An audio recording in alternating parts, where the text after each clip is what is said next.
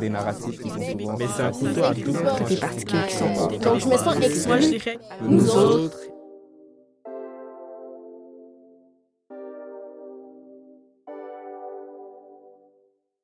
Si je vous dis un homme québécois, quelle image vous vient en tête?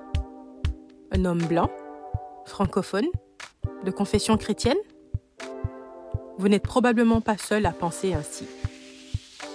Malgré le fait que le Québec soit une terre d'accueil et d'immigration pour des millions de personnes de toutes origines, et ce, depuis plusieurs décennies, l'image que l'on se fait toutes et tous du Québécois moyen a du mal à changer. Ce stéréotype est si fortement ancré dans notre imaginaire collectif, si aisément renforcé par les représentations véhiculées dans la culture populaire, qu'on pense très rarement à le questionner. L'imaginaire collectif, c'est plus fort que nous. C'est ce tissu invisible qui lie et dirige nos imaginations. La magie de l'imaginaire collectif réside dans le fait qu'on n'ait ni besoin de se poser de questions, ni besoin de poser des actes concrets pour le cimenter. Cet imaginaire repose sur tout le monde, mais en même temps sur personne. Qui a la responsabilité de l'imaginaire collectif? De le construire ou de le déconstruire? C'est la question au cœur des échanges entre Donna Bella et Faravena dans cet épisode. Je suis Ornella du collectif Nour et je suis fière de vous présenter des épisodes réalisés par les participantes et participants de cette troisième et dernière saison de Nous Autres.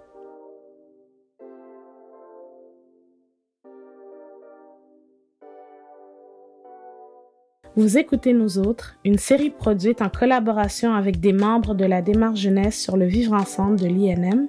Nous sommes Donna Bella et Faravena, et dans cet épisode, nous vous parlerons d'imaginaire collectif et pour en parler, nous tenterons d'adopter une posture qui se veut décoloniale.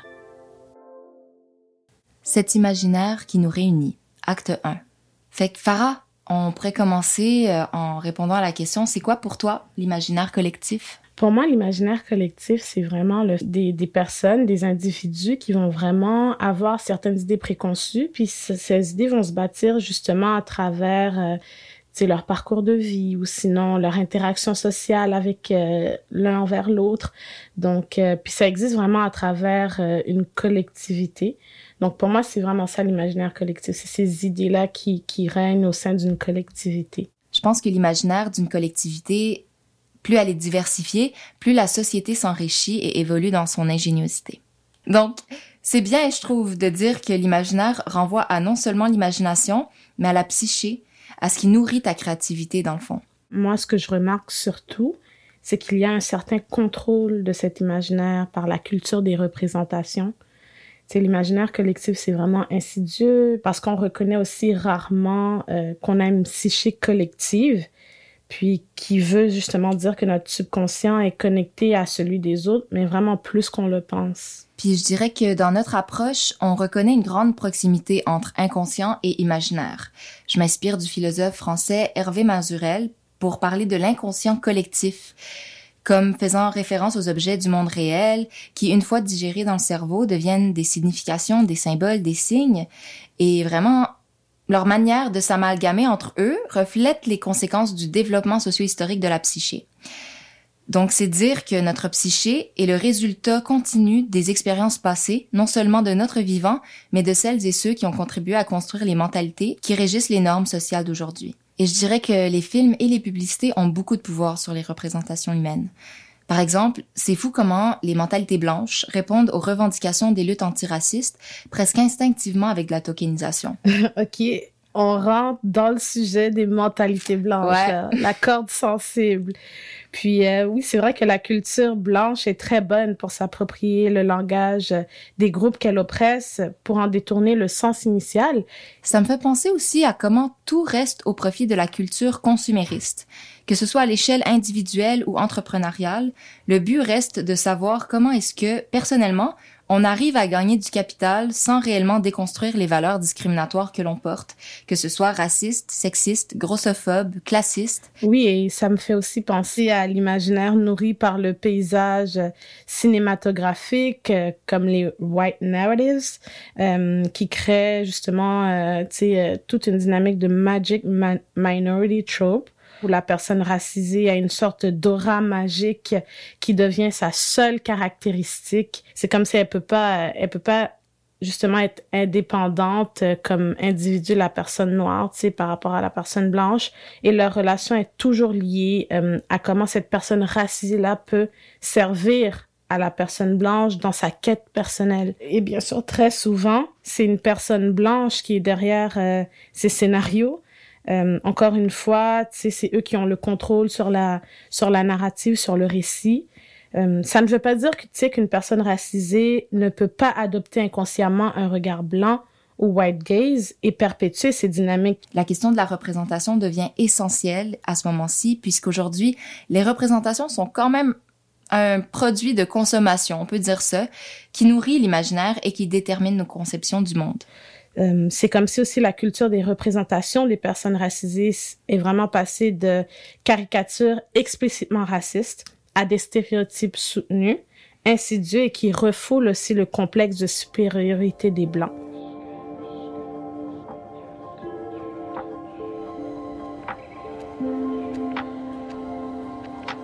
Question de représentation, acte 2. Ça me fait aussi penser à deux exemples que je voulais partager qui sont très un qui est plus ou moins récent, puis un autre qui est extrêmement récent. Mm. La chanson culte au Québec de la bête à Tibi de Raoul Duguay. Tu l'as entendu, Farah? Colonisé?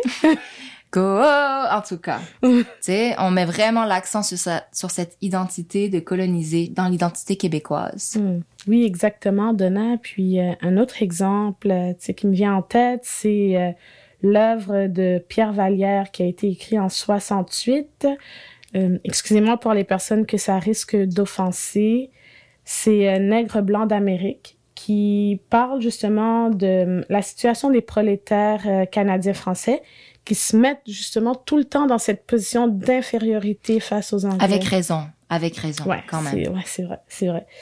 Mais c'est quand même une mentalité coloniale que de se permettre d'utiliser ce mot pour s'identifier comme étant un peuple soumis le mot en haine. Exact. Puis, tu sais, je tiens à dire qu'on n'est pas en train d'invisibiliser les rapports de pouvoir entre les Anglais et les Français, tu sais, pas du tout.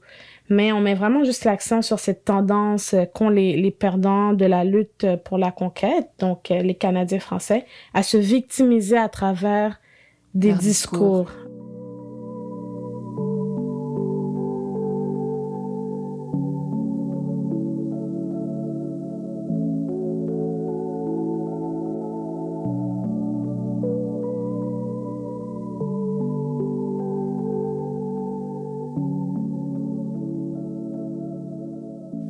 Sur le vocabulaire. Acte 3. Tu nous, on arrive un petit peu à cette conclusion qui, qui a des termes spécifiques qu'il faudrait peut-être, euh, sur lesquels on devrait peut-être plus se pencher dans notre quête vers cette compréhension du concept euh, d'imaginaire collectif au Québec. Mm-hmm. Un concept intéressant serait vraiment le concept de la notion d'hégémonie. Puis, euh, tu sais, l'hégémonie dans le langage courant, ça désigne vraiment une domination Mhm. Et par les comportements et la manière dont on s'exprime au, quotidien, on peut encore voir les influences d'une épistémologie coloniale, c'est-à-dire aux racines de ce qui génère du sens et de la connaissance. On le sait, le colonialisme, tout comme le, le patriarcat, le capitalisme, l'hétéronormativité, font partie des valeurs fondatrices de la civilisation occidentale, dont le Québec fait partie.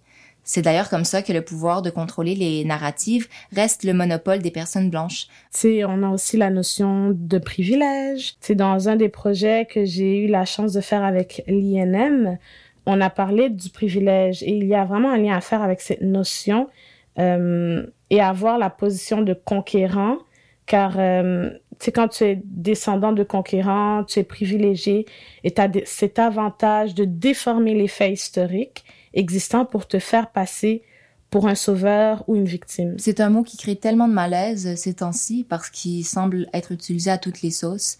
Donc, euh, on sentait que, que c'était quand même un besoin de, de partager notre, nos définitions aussi. Mhm. Ensuite, on aurait la notion de déni historique. Pour moi, le déni historique, c'est vraiment, c'est un imaginaire en soi. Nier des vécus historiques pour continuer à nourrir un récit qui victimise l'identité québécoise. Donc, on va venir euh, nier ou invisibiliser certains éléments de l'histoire, comme l'histoire des pensionnats. Euh, ce qui est entendu aujourd'hui comme euh, comme de l'invisibilisation, c'est le manque de réparation. Ouais.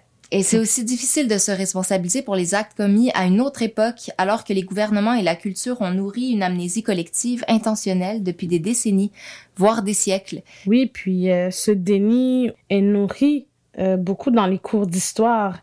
Euh, l'histoire à l'école est vraiment bâtie de manière... Euh, encore une fois, ça ramène à la question de l'image, de la représentation. Donc, à venir favoriser l'image du Québécois blanc comme étant, tu sais c'est ce conquérant euh, ben, qui a été au, départ cette victime et par la suite le conquérant dans l'histoire puis tu sais, pour rebondir au cours d'histoire, il y a mhm. quand même un certain momentum euh, révolutionnaire euh, depuis quelques années, mhm. où est-ce que les professeurs commencent à se mobiliser pour changer les narratives. Puis les jeunes générations sont aussi de plus en plus engagées dans ce shift de paradigme. Oui, fait qu'on voit vraiment cette, cette conscientisation sociale qui se fait de plus en plus, ce désir d'émancipation. Donc, je trouve qu'on qu'on on avance quand même, on avance. Ouais.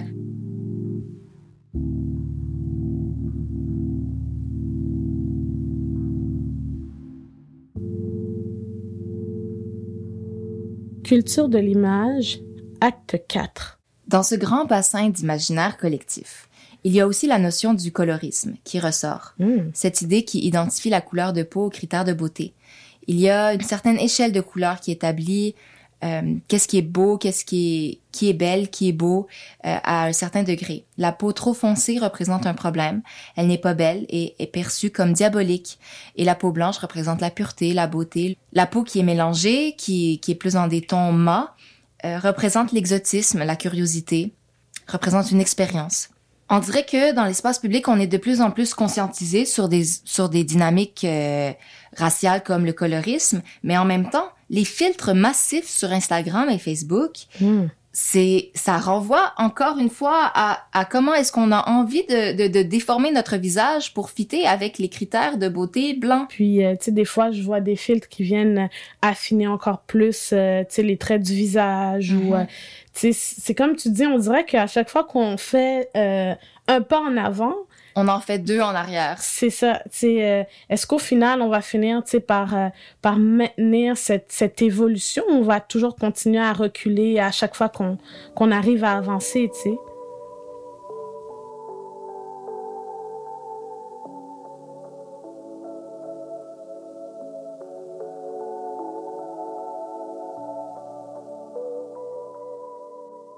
Brisons les imaginaires. Acte 5.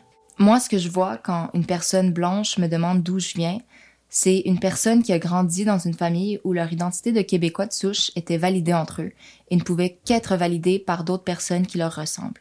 Moi, par exemple, euh, un exemple personnel qui m'est arrivé, euh, qui m'est arrivé euh, il n'y a pas très longtemps, c'est, il faisait très froid cette journée-là, puis une personne blanche m'arrête dans la rue et me dit tu sais, très courtoise, euh, me, me demande comment je vais, etc.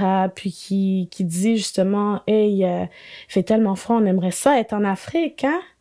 Puis Mm. moi, tu sais, directement, je me suis dit, mais je ne suis pas africaine. C'est comme si elle allait dire ça à une personne blanche. Si elle voulait vraiment socialiser avec quelqu'un, Mhm. elle aurait clairement pas dit ça à une personne blanche. Exactement, tu sais. Puis c'est ça que je trouve dommage, c'est puis c'est là qu'on voit un petit peu l'imaginaire collectif, c'est c'est de mettre tout le monde un petit sais par exemple pour moi je, moi je suis noire, puis de me mettre justement dans le même panier que euh, tous les noirs dans le même panier, je trouve ça dommage.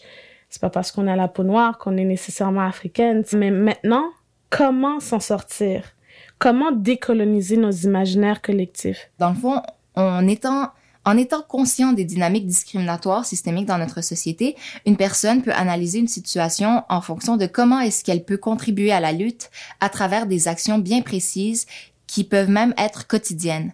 Des guides du bon allié sont une bonne introduction à comment adopter cette posture. Puis il y a aussi le mouvement des chutes de, des statues coloniales. Oui. Euh, à Montréal, on peut parler de la vandalisation de la statue de John A. MacDonald, qui était un grand euh, propriétaire d'esclaves. Pour moi, ça fait vraiment tomber les symboles qui, paradoxalement, chez les, les descendants de colons, représentent un patrimoine et une référence historique respectée.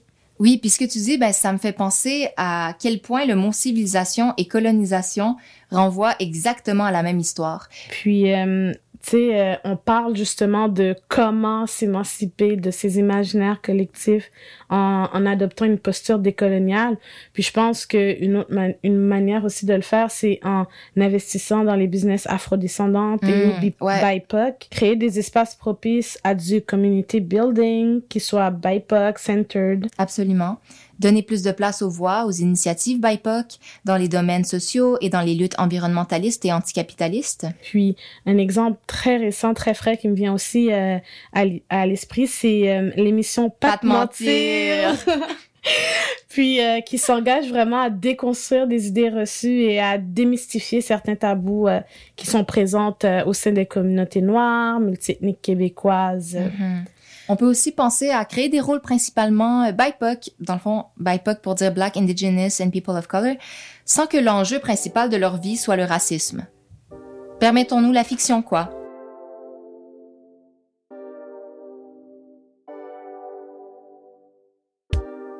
Vous avez écouté un épisode de Nous Autres, une série produite par l'INM en collaboration avec le collectif Nour. À la scénarisation, à la recherche et à la réalisation, Donabella et Faravena. En soutien à la réalisation et au montage, le collectif Nour. Ami et soutien à l'enregistrement, Olivier Monette Milmore. Au mixage, Parker Ma. Avec la musique de Guillaume Hubermont.